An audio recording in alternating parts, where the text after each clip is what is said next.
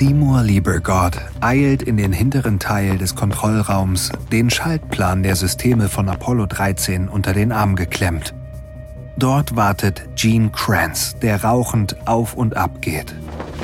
Liebergott entrollt den Plan und deutet aufgeregt mit dem Finger auf die Diagramme. Ich habe einen Plan, wie wir das Kommandomodul retten. Er besteht aus zwei Schritten. Zuerst kümmern wir uns um die Energiezufuhr. Zwei Brennstoffzellen sind leer. Ich möchte also, dass das Kommandomodul die Batterien anzapft, um wieder volle Stromversorgung zu haben. Kranz schüttelt den Kopf. Auf gar keinen Fall. Wir brauchen die Batterien für den Wiedereintritt in die Erdatmosphäre. Sie dürfen nicht entladen werden. Ich will sie nicht entladen. Ich will nur kurzzeitig etwas Strom. Und sie nicht einzusetzen wäre gefährlicher. Liebe Gott erklärt warum. Die Brennstoffzellen von Apollo 13 sind nicht mehr funktionsfähig, weil das Kommandomodul Sauerstoff verliert. An Bord des Raumschiffs ist Sauerstoff nicht nur zum Atmen notwendig, sondern auch für bestimmte chemische Reaktionen, die Elektrizität erzeugen. Kein Sauerstoff bedeutet kein Strom. Sobald der Sauerstoffgehalt unter einen bestimmten Wert sinkt, zapft der Computer an Bord automatisch einen kleineren zweiten Tank an, den sogenannten Ausgleichstank, um mehr Strom zu erzeugen. Der Ausgleichstank enthält den für den Wiedereintritt benötigten Sauerstoff. Wenn das Raumschiff zu viel von diesem Sauerstoff verbraucht, hat die Crew beim Wiedereintritt in die Erdatmosphäre keine Luft zum Atmen. Sie ersticken. Stattdessen will Liebergott die einzige andere Reservestromquelle des Schiffes anzapfen, die Batterien. Anders als die Brennstoffzellen benötigen die Batterien keinen Sauerstoff. Sie jetzt anzuschließen ist zwar riskant, da sie wie der Ausgleichstank für den Wiedereintritt vorgesehen sind, aber Liebergott ist überzeugt, dass es das Risiko wert ist. Der Ausgleichstank ist wichtiger und er hofft, dass sie die Batterien kurzzeitig anschließen können, ohne sie völlig zu entladen. Kranz sieht verwirrt aus. Wenn wir den Energieverbrauch runterfahren wollen, warum dann nicht einfach den Strom abschalten? Warum sollen wir die Batterien überhaupt anzapfen?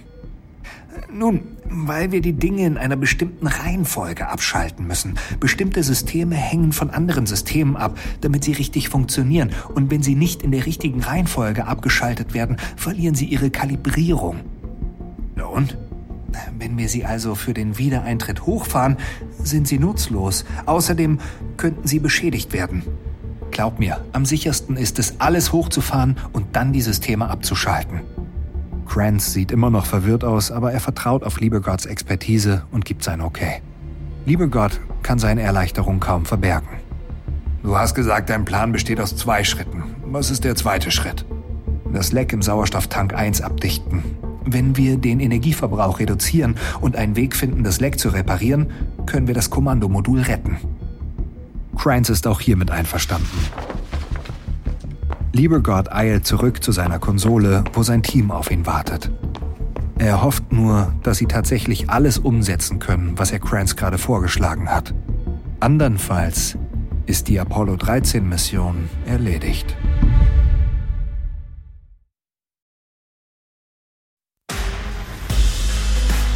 Ich bin Matthias Weidenhöfer und das ist Überlebt von Wandry.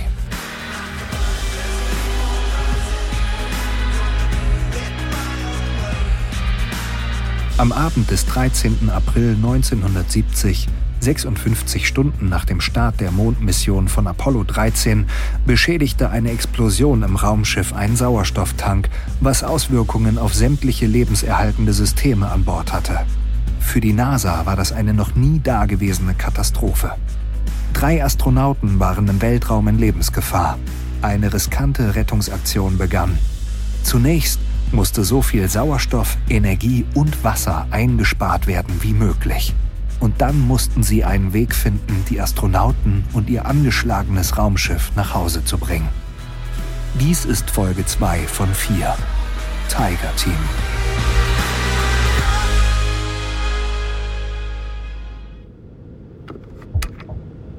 An Bord der Apollo 13 drückt der Astronaut Jim Lovell sein Headset an die Ohren und versucht über das Rauschen hinweg die Zentrale in Houston zu verstehen. Er will sicher gehen, dass ihm nichts entgeht, denn das, was er glaubt zu hören, ergibt keinen Sinn. Houston, bitte wiederholen. Wir möchten, dass Sie die Batterien für den Wiedereintritt für eine kurze Zeit anschließen. Dann fangen Sie an, alle Systeme gemäß der rosa Checkliste Seite 1 bis 5 herunterzufahren. Okay, aber was soll das bringen? Wenn ich das richtig sehe, verbrauchen wir damit die Batterien, die wir für den Wiedereintritt in die Erdatmosphäre brauchen, oder nicht?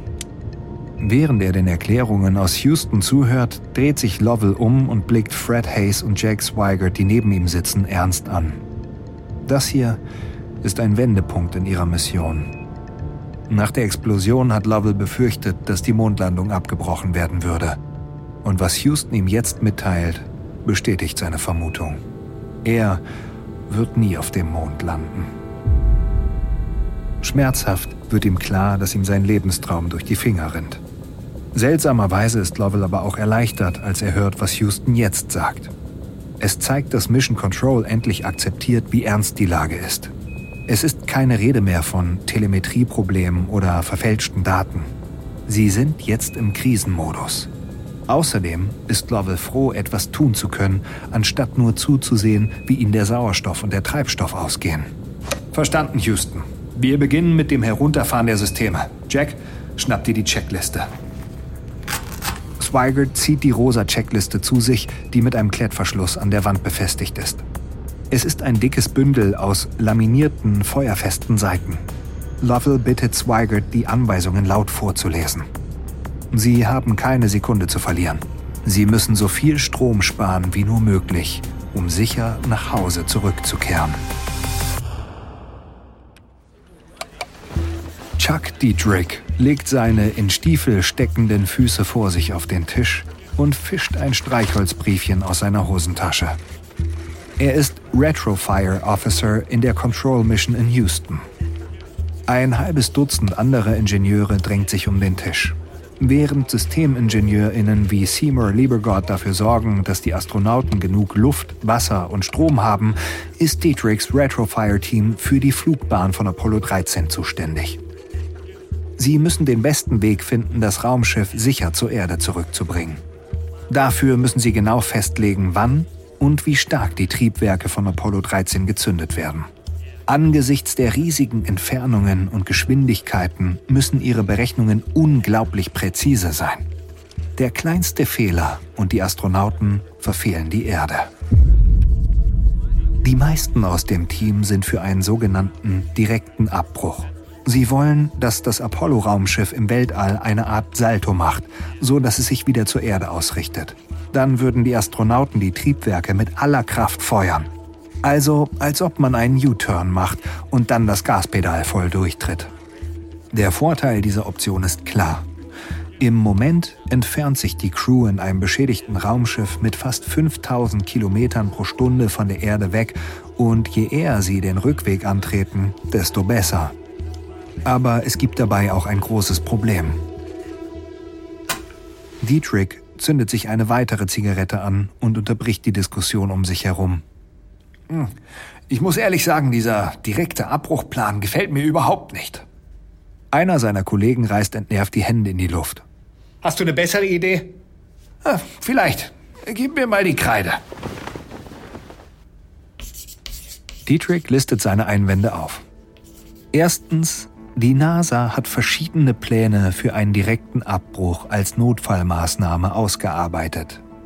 Diese Pläne erfordern aber den Einsatz der Triebwerke des Kommandomoduls und diese Triebwerke werden gerade heruntergefahren. Möglicherweise sind sie sogar nicht mehr funktionsfähig. Zweitens, ein direkter Abbruch verbraucht sehr viel Strom. Genau das, wovon Apollo 13 nur sehr wenig hat. Ein direkter Abbruch könnte so viel Strom verbrauchen, dass nicht genug für den Betrieb der lebensrettenden Systeme auf dem Rückweg übrig bleibt oder um Kurskorrekturen in letzter Minute vorzunehmen, falls die Flugbahn vom Ziel abweicht.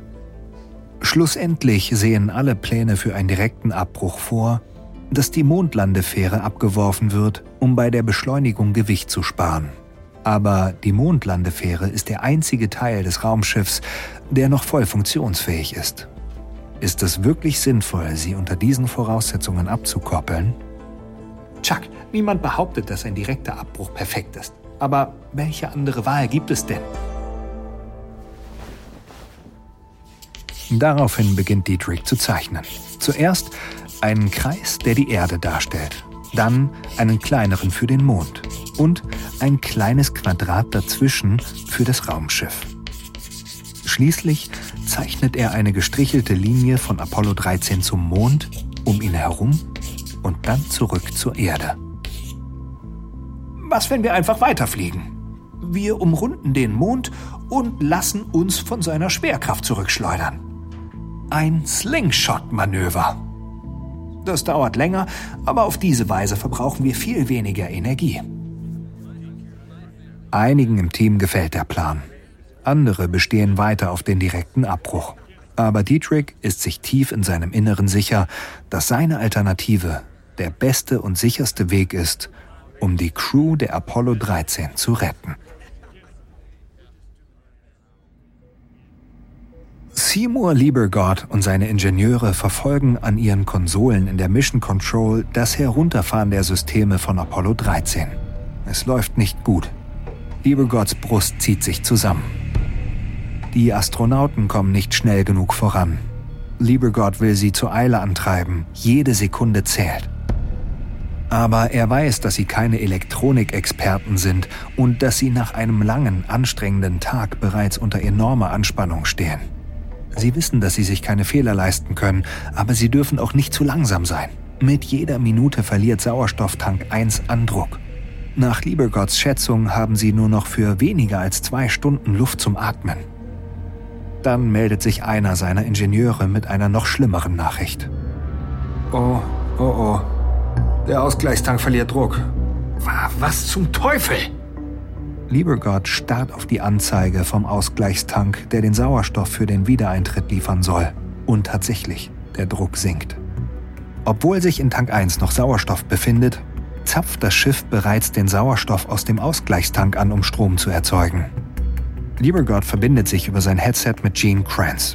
Er lässt den Astronauten Anweisungen geben, eine Reihe von Ventilen zu schließen, um damit den Ausgleichstank vom System zu nehmen. Sie werden sie später wieder öffnen müssen, aber sie können nicht riskieren, dass der Tank geleert wird. Dann wendet sich Liebergott wieder an sein Team. Äh, gibt es irgendwelche Ideen, wie wir das Leck in Tank 1 stopfen können? Irgendwas. Zwei seiner Ingenieure blicken betreten zu Boden. Aber der dritte, der auch den Druckabfall im Ausgleichstank bemerkt hat, räuspert sich. Was, wenn das Leck nicht im Tank selbst ist? Vielleicht gibt es ein Leck in den Brennstoffzellen, mit denen er verbunden ist. Lieber Gott versteht, was er meint. Tank 1 ist mit den beiden leeren Brennstoffzellen verbunden, die eindeutig beschädigt sind. Es ist also möglich, dass der Tank selbst in Ordnung ist, aber das Gas aus einem der Schläuche austritt. Lieber Gott meldet sich erneut bei Kranz. Gene, es ist dringend. Die Crew muss die folgenden Ventile schließen. Er erklärt welche und Kranz gibt die Anweisung weiter. Dann kann sich Lieber Gott nur noch zurücklehnen und warten. Es vergehen einige angespannte Minuten, während die Besatzung die Anweisungen ausführt. Um seine Nerven zu beruhigen, zündet Lieber Gott seine Pfeife an. Aber er legt sie auf seine Konsole und vergisst sie. Schließlich knackt das Headset. Sie haben die Ventile geschlossen. Funktioniert das? Lieber Gott starrt auf die Anzeige von Tank 1 und betet, dass die Nadel sich nicht weiter bewegt. Aber dann flucht er leise. Es hat nicht funktioniert. Die Nadel sinkt weiter. Wenn das Leck nicht gestoppt werden kann, gibt es auch keine Möglichkeit, die Kommandokapsel zu retten. Er blickt hinüber zur Konsole der Mondlandefähre, auf der alles ruhig ist. Und sein Hals schnürt sich zu. So sehr er es auch hasst, es zuzugeben, es ist Zeit, dass die Astronauten umziehen.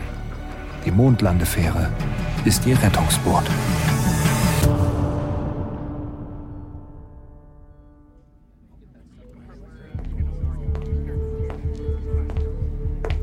Gene Kranz tigert durch den hinteren Teil des Kontrollraums. Die Astronauten sind gerade dabei, das Kommandomodul herunterzufahren und den Umzug in die Mondlandefähre vorzubereiten. Währenddessen streiten der für die Astronauten verantwortliche Arzt und das Team der Mondlandefähre darüber, was die Astronauten aushalten können. Also, wie kalt ist zu kalt an Bord des Raumschiffs? Und was ist das Minimum an Wasser, mit dem sie auskommen müssen? Die Erzeugung von Wärme und Wasser an Bord der Apollo 13 erfordert Energie. Und jedes Ampere, das sie einsparen können, fließt in die sichere Rückkehr der Männer nach Hause. Was Kranz wissen will, ist, inwieweit werden die kalten Temperaturen und der Mangel an Wasser die Leistung der Astronauten beeinträchtigen. Was ist das Minimum, das sie brauchen, nicht nur um zu überleben, sondern auch um ihre Aufgaben verrichten zu können? Kranz hat einfach keine Zeit, sämtliche Details zu diskutieren. Er befiehlt den streitenden Parteien, einige Szenarien auszuarbeiten und dann Bericht zu erstatten. Kaum sind sie weg, ruft einer der anderen Flugdirektoren nach ihm. Glyn Lunney.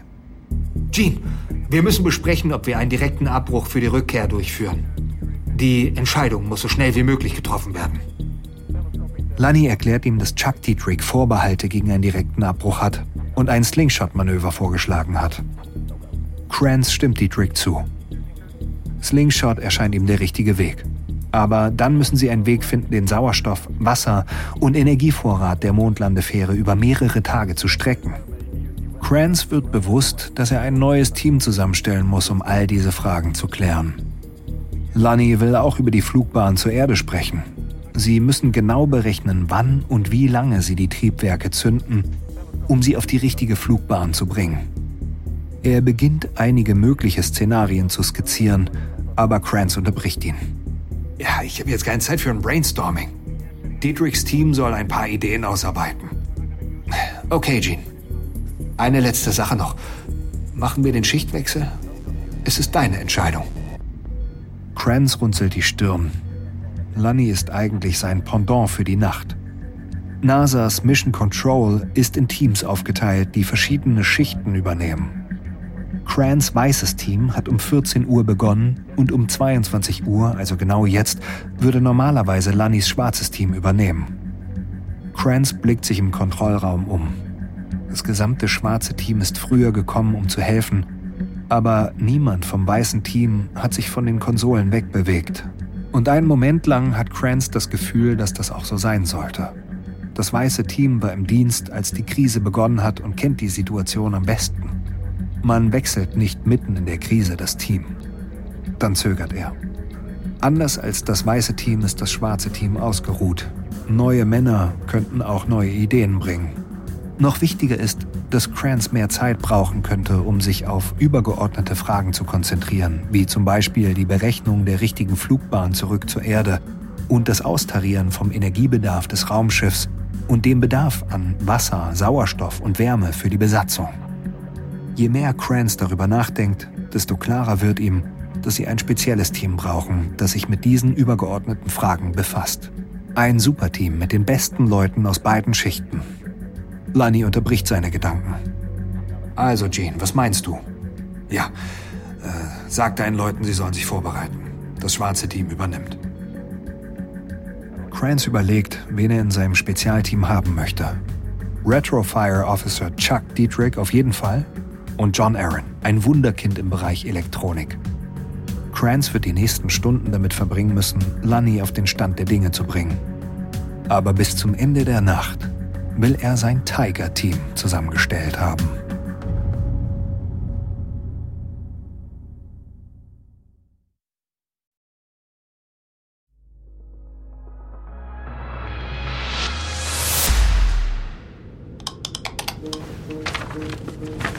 Jim Lovell geht eilig eine Checkliste durch. Er legt Schalter um und dreht an Reglern, um die Mondlandefähre in Betrieb zu nehmen. Neben ihm arbeitet Fred Hayes seine eigene Checkliste ab. Lovell streckt seine Hand nach einem weiteren Schalter aus. Ups. Sorry. Sorry, Fredo. Tut mir leid. Zweimal schon sind die beiden Männer zusammengestoßen. Das ist nicht verwunderlich. Die Mondlandefähre ist nur für zwei Personen ausgelegt und nicht für eine lange Reise gebaut. Sie hat nicht einmal Sitze. Lovell hat es eilig, denn das Leitsystem der Mondlandefähre muss eingestellt werden. Ohne ein funktionierendes Leitsystem sind sie nicht in der Lage, sich im Weltraum zu orientieren und ihre Rakete in die richtige Richtung zu zünden. Lovell schwebt ein paar Meter nach oben, um Swigert durch den kurzen Tunnel, der zum Kommandomodul führt, etwas zuzurufen. Jack, hast du diese Daten für mich? Ja, äh, 1, 7, 4. Moment mal, lass mich schnell einen Stift und Papier holen. Das Kommandomodul hat sein eigenes Leitsystem und Swigert muss einige kritische Daten von diesem System an Lovell übermitteln.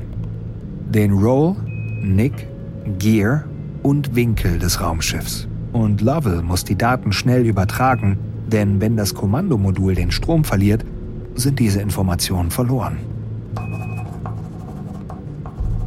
Lovell schreibt schnell die Koordinaten auf, die Swigert ihm durchgibt.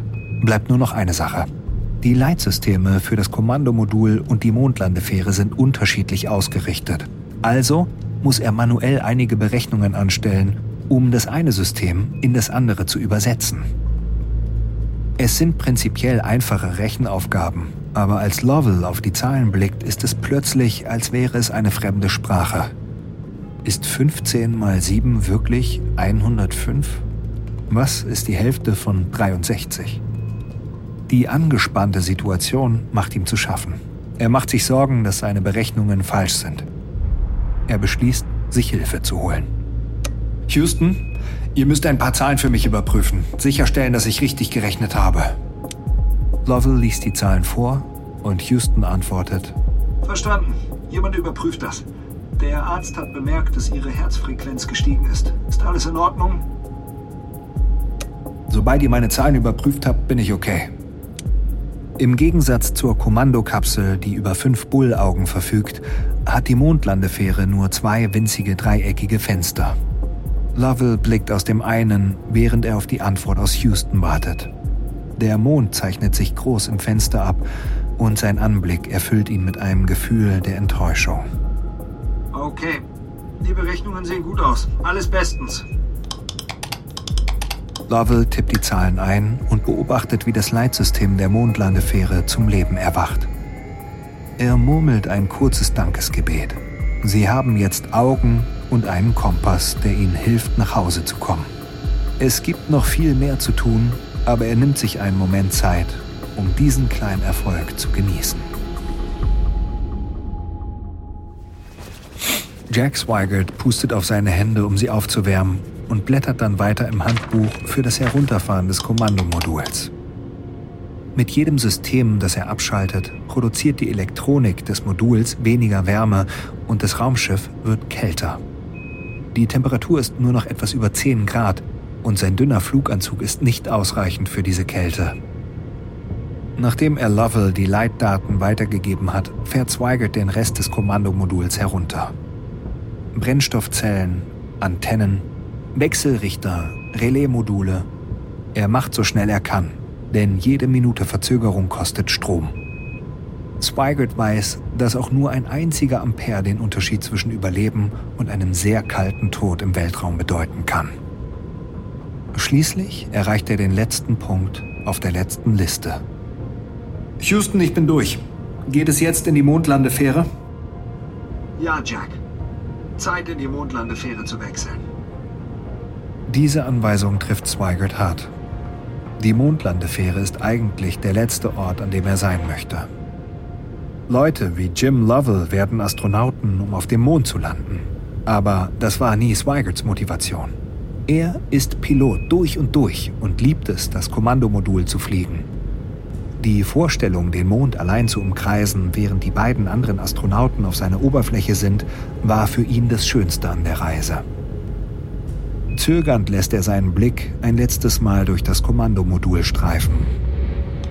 Er schaltet das letzte System aus, den Kommunikationskreislauf mit Houston. Dann stößt er sich vom Boden ab und schwebt in den Tunnel, der zur Mondlandefähre führt. Ihr Rettungsboot und im Moment ihre einzige Hoffnung, lebend nach Hause zu kommen.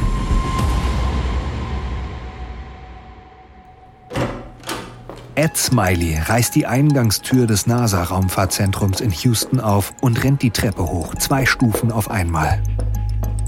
Drinnen ist der Ingenieur dankbar, seinen Assistenten Jim zu sehen, der nicht einmal innehält, um ihn zu begrüßen. Ed, ich mache mir Sorgen wegen des Kohlendioxids an Bord. Ich habe ein paar Berechnungen angestellt und ich glaube nicht, dass die Mondlandefähre für drei Männer ausgerüstet ist. Trotz des Ernstes der Lage kann Smiley sich ein Lächeln nicht verkneifen. Er und Jim denken genau das Gleiche. Mit jedem Atemzug, den die Astronauten machen, produzieren sie Kohlendioxid, das sich im Inneren des Raumschiffs ansammelt. Ungefiltert könnte das CO2 gefährliche Werte erreichen, die innerhalb weniger Tage tödlich sind. Deshalb gibt es ein System an Bord, das die Luft reinigt. Die Luft im Raumschiff wird durch eine Patrone gesaugt, die das Kohlendioxid herausfiltert. Die gereinigte Luft wird dann zurück in das Raumschiff gepumpt. Jetzt haben sie aber ein Problem mit der Kapazität. Das Filtersystem der Mondlandefähre ist nur für zwei Personen und eine kurze Zeitspanne auf dem Mond ausgelegt. Jetzt sind drei Astronauten für mehrere Tage in der Mondlandefähre stationiert. Dafür reichen die Filterpatronen des Systems nicht aus. Ihnen wird die gereinigte Luft ausgehen. Aber Smiley glaubt, dass er eine Lösung gefunden hat. Wir nehmen die Filter aus dem Kommandomodul und verwenden sie in der Mondlandefähre. Jim sieht Smiley an, als ob sein Chef verrückt wäre. Hä? Machst du Witze? Wir wissen doch beide, dass das nicht funktioniert. Die Patronen in den beiden Modulen haben unterschiedliche Formate. Ja, du hast recht. Aber sieh dir mal an, was ich aufgezeichnet habe. Smiley hält ein Blatt Papier hoch. Das Problem ist, dass die Patronen der Mondlandefähre rund sind, die Filter der Kommandokapsel aber eckig. Smiley will dieses Problem umgehen, indem er zwei Schläuche an der Mondlandefähre verwendet, die direkt mit dem Luftzirkulationssystem verbunden sind. Normalerweise sind die Schläuche so konzipiert, dass sie an die Raumanzüge der Astronauten angeschlossen werden können, um in Notfällen eine zusätzliche Luftquelle zu haben. Stattdessen will Smiley die viereckigen Filterpatronen des Kommandomoduls an den Schläuchen befestigen und die Luft an Bord der Mondlandefähre auf diese Weise reinigen. Das zumindest ist die Grundidee. Smiley stellt eine Liste mit Gegenständen zusammen, die Jim besorgen soll. Er will seine Idee an dem nachgebauten Raumschiff hier in Mission Control testen und dabei ausschließlich Materialien verwenden, die den Astronauten an Bord der Apollo 13 zur Verfügung stehen.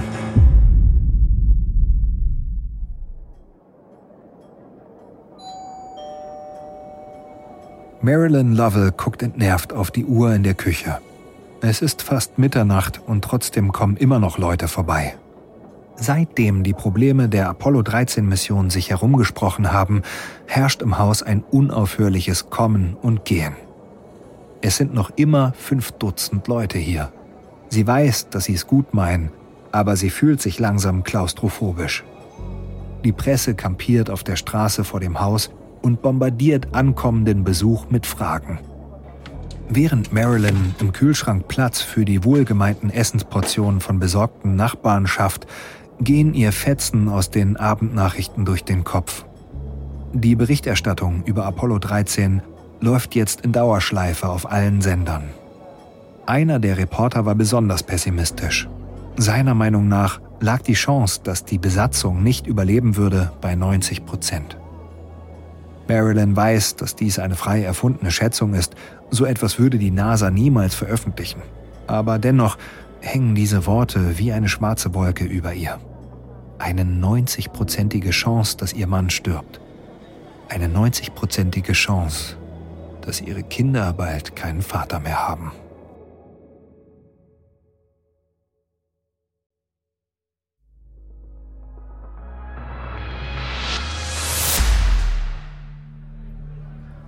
Retrofire Officer Chuck Dietrich geht gerade seine Notizen durch, als sich ein Schweigen über den Konferenzraum legt. Er blickt auf und sieht Gene Kranz, der sich erhoben hat. Kranz hat das White Team versammelt, um einige Aspekte zu besprechen. Dietrich lockert nervös seine Krawatte. Jetzt, da die Führung zugestimmt hat, keinen direkten Abbruch zu versuchen, ist es an ihm und seinem Team, eine bessere Lösung zu präsentieren. Das Leben der Astronauten liegt jetzt in seinen Händen. Als der Raum still ist, zeigt Kranz mit der Hand zu Dietrich. Er hat das Wort. Äh, ja, hallo zusammen. Es gibt drei Optionen für die Flugroute um den Mond. Jede hat Vor- und Nachteile. Wir müssen uns möglichst schnell für eine entscheiden, am besten innerhalb der nächsten Stunde. Da das Kommandomodul jetzt außer Betrieb ist, ist die Crew nun auf die Mondlandefähre mit ihren weitaus schwächeren Triebwerken angewiesen. Dietrich stellt seine Szenarien vor. Alle drei Optionen, die mein Team erarbeitet hat, sehen vor, den Mond mit einem Slingshot-Manöver unter Ausnutzung des Gravitationsfeldes zu umrunden. Aber sie unterscheiden sich in den Details. Die erste Option nenne ich Slow Burn. Er erklärt, dass das Raumschiff auf seiner derzeitigen Flugbahn, wenn man es der Gravitation überlässt, den Mond umrunden und in Richtung Erde fliegen würde – aber es würde den Planeten letztlich verfehlen. Beim Slowburn würde die Besatzung in einige Stunden die Triebwerke der Mondlandefähre zünden. Eine kurze Brennphase, wodurch sie ihren Kurs korrigieren und auf eine Flugbahn zur Erde kommen würde. Danach könnten sie sich zurücklehnen und würden ohne weiteres Zutun nach Hause segeln. Der große Vorteil dieses Plans ist, dass er fast keine Energie verbraucht. Einer der Ingenieure meldet sich zu Wort. Äh, das ist keine sinnvolle Option. Sie korrigiert zwar ihren Kurs, beschleunigt aber kaum die Rückkehr. Wir müssen die Crew so schnell wie möglich nach Hause bringen, bevor ihnen die Luft oder die Energie ausgeht. Ja, wie ich schon sagte, jeder Plan hat Vor- und Nachteile. Es gibt noch zwei andere Optionen. Auf der anderen Seite der Tafel skizziert Dietrich die zweite Option. Bei dieser Variante würden die Astronauten warten, bis das Raumschiff den Mond umrundet hat und dann die Triebwerke voll feuern in einer längeren Brennphase und in nur zweieinhalb Tagen wären sie wieder zu Hause. Den Ingenieuren, die zuvor Einwände erhoben haben, gefällt dieser Plan. Einer zeigt mit dem Daumen nach oben, doch unter einigen anderen im Team regt sich Protest. Einer ruft, also Sie haben gesagt, dass sämtliche Triebwerke der Mondlandefähre gezündet werden, richtig? Ja, richtig. Die sind aber für einen derartigen Antrieb nicht angelegt und wir sollten auch nicht die gesamte Energie auf einmal verfeuern. Was, wenn sie vom Kurs abweichen? Das lässt uns keinen Spielraum für Fehler. Nun, äh, deshalb habe ich einen dritten Plan entwickelt. Es ist eine Mischform. Ein Kompromiss sozusagen. Die Crew zündet die Triebwerke kurz, um auf den richtigen Kurs zu kommen. Dann, nachdem sie den Mond umrundet haben, werden die Triebwerke erneut gezündet, um sie zu beschleunigen. Auf diese Weise bleibt ihnen eine kleine Energiereserve für mögliche Kurskorrekturen vor dem Wiedereintritt in die Erdatmosphäre. Dietrich ist überzeugt, dass der dritte der richtige Plan ist. Er kombiniert das Beste aus der langen und der kurzen Brennphase. Das ist ein schrecklicher Plan. Doch zu seiner Enttäuschung lehnen alle diesen Plan ab. Er sei zu kompliziert und würde zu viel Energie verschwenden, weil die Triebwerke zweimal gefeuert und abgekühlt werden müssten. Dietrich versucht, den Vorteil des dritten Plans hervorzuheben, seine Flexibilität, aber niemand hört mehr auf ihn. Dann übernimmt Gene Kranz. Ich weiß die lebhafte Debatte zu schätzen, aber die Diskussion ist hiermit beendet. Ich möchte, dass alle anfangen, an Chucks Plan für eine zweistufige Brennphase zu arbeiten. Dietrich ist erleichtert, dass Kranz ihm zustimmt. Als er den Raum verlässt, wirft er einen Blick auf die Uhr. Es ist kurz nach Mitternacht, der 14. April. Ein neuer Tag ist angebrochen. Im besten Fall wären die Männer nach seinem Plan in dreieinhalb Tagen zu Hause. An den schlimmsten Fall will er nicht denken.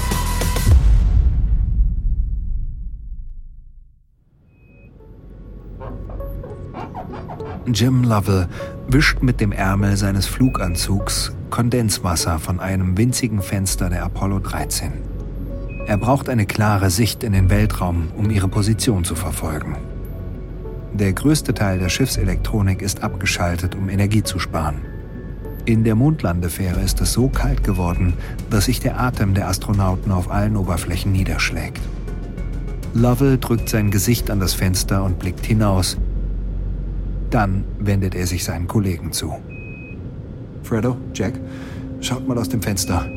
Welche Sterne seht ihr? Die Mondlandefähre ist so eng, dass Fred Hayes und Jack Swigert sich eng aneinander pressen müssen, um aus dem Fenster zu schauen. Hayes zeigt auf einen Stern. Da sehe ich Vega. Swigert deutet in eine andere Richtung. Nein, das ist Vega. Was redest du da? Das hier ist Vega. Sieh doch mal, wie hell der ist. Lovell unterbricht den Streit der beiden. Ihr liegt beide falsch. Das sind keine Sterne. das ist Eis. Nach der Explosion hat Lovell eine alarmierende Beobachtung gemacht. Aus dem Raumschiff entweicht Gas, das sich im kalten Vakuum des Weltraums in Eiskristalle verwandelt. Viele dieser Kristalle treiben immer noch neben dem Schiff her, da es im Weltraum keinen Widerstand gibt, der sie abbremst. Wenn die Astronauten Sterne nicht von Kristallen unterscheiden können, ist das ein Problem für die Navigation des Raumschiffs. Das Leitsystem verwendet Sterne als Referenzpunkte. Wenn es einen glitzernden Eiskristall mit einem Stern verwechselt, könnte das Schiff vom Ziel abkommen.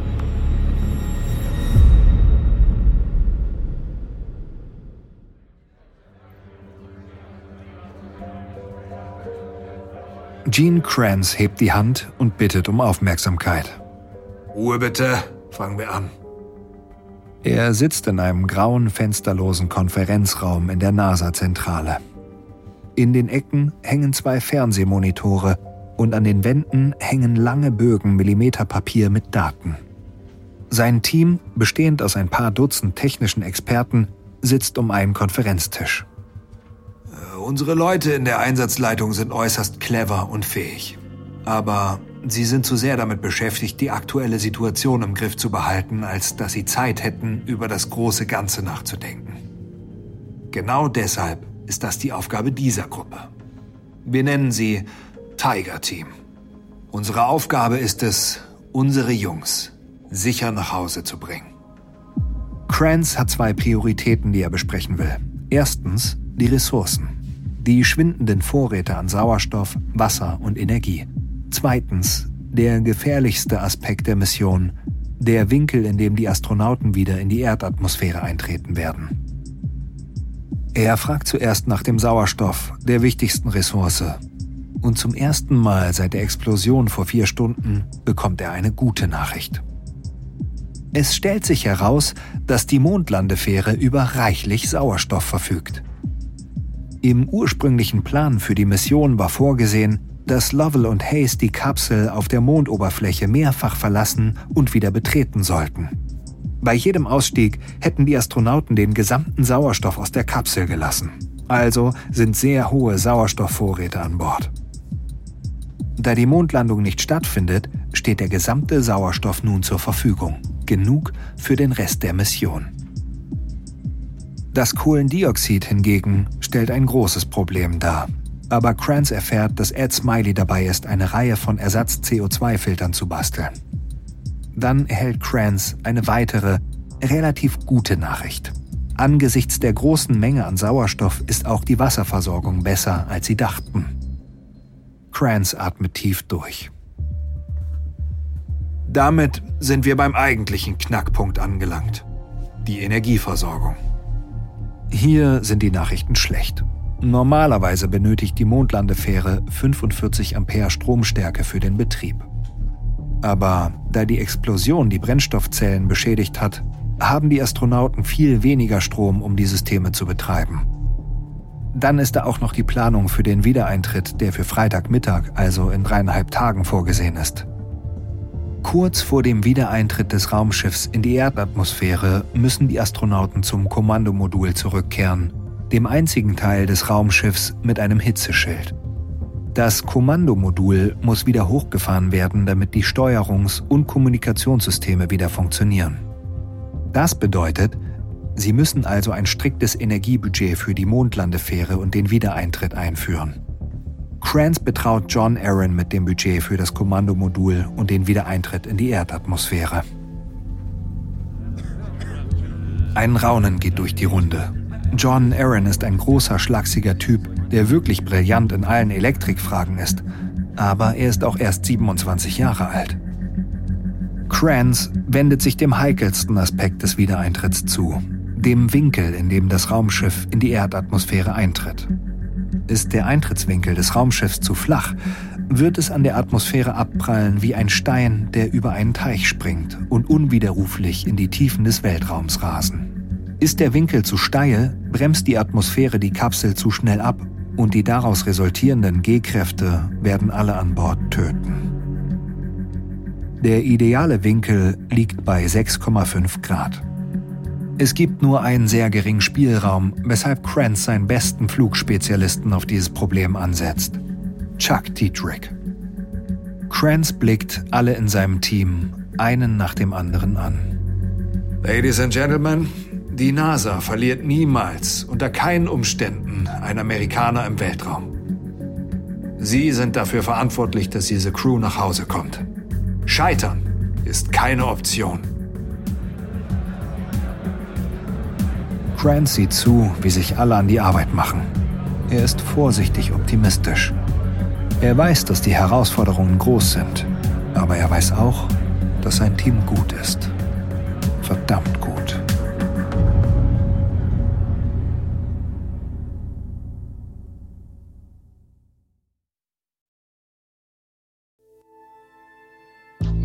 Dies war die zweite Folge unserer vierteiligen Serie Apollo 13. Hier noch ein kurzer Hinweis zu den Szenen in diesem Podcast. In den meisten Fällen wissen wir zwar nicht genau, was gesagt wurde, aber unsere Geschichte basiert auf echten Tatsachen und tiefen Recherchen. Wenn du mehr über die hier erzählten Ereignisse erfahren möchtest, empfehlen wir dir die Bücher Apollo 13 von Jim Lovell und Jeffrey Kluger, 13 von Henry S. F. Cooper und Failure is Not an Option von Gene Kranz. Überlebt ist eine Produktion von Wondery und Munk Studios. Ich bin Matthias Weidenhöfer. Sam Keen hat diese Geschichte geschrieben. Katja Reister hat die Folge adaptiert. Das Sounddesign haben Joe Richardson und Daniel Helmer gemacht. Produzentin von Munk Studios Ilona Toller. Für Wondery Series Producer Simone Terbrack. Executive Producer Tim Kehl Jessica Redburn und Marshall Louis.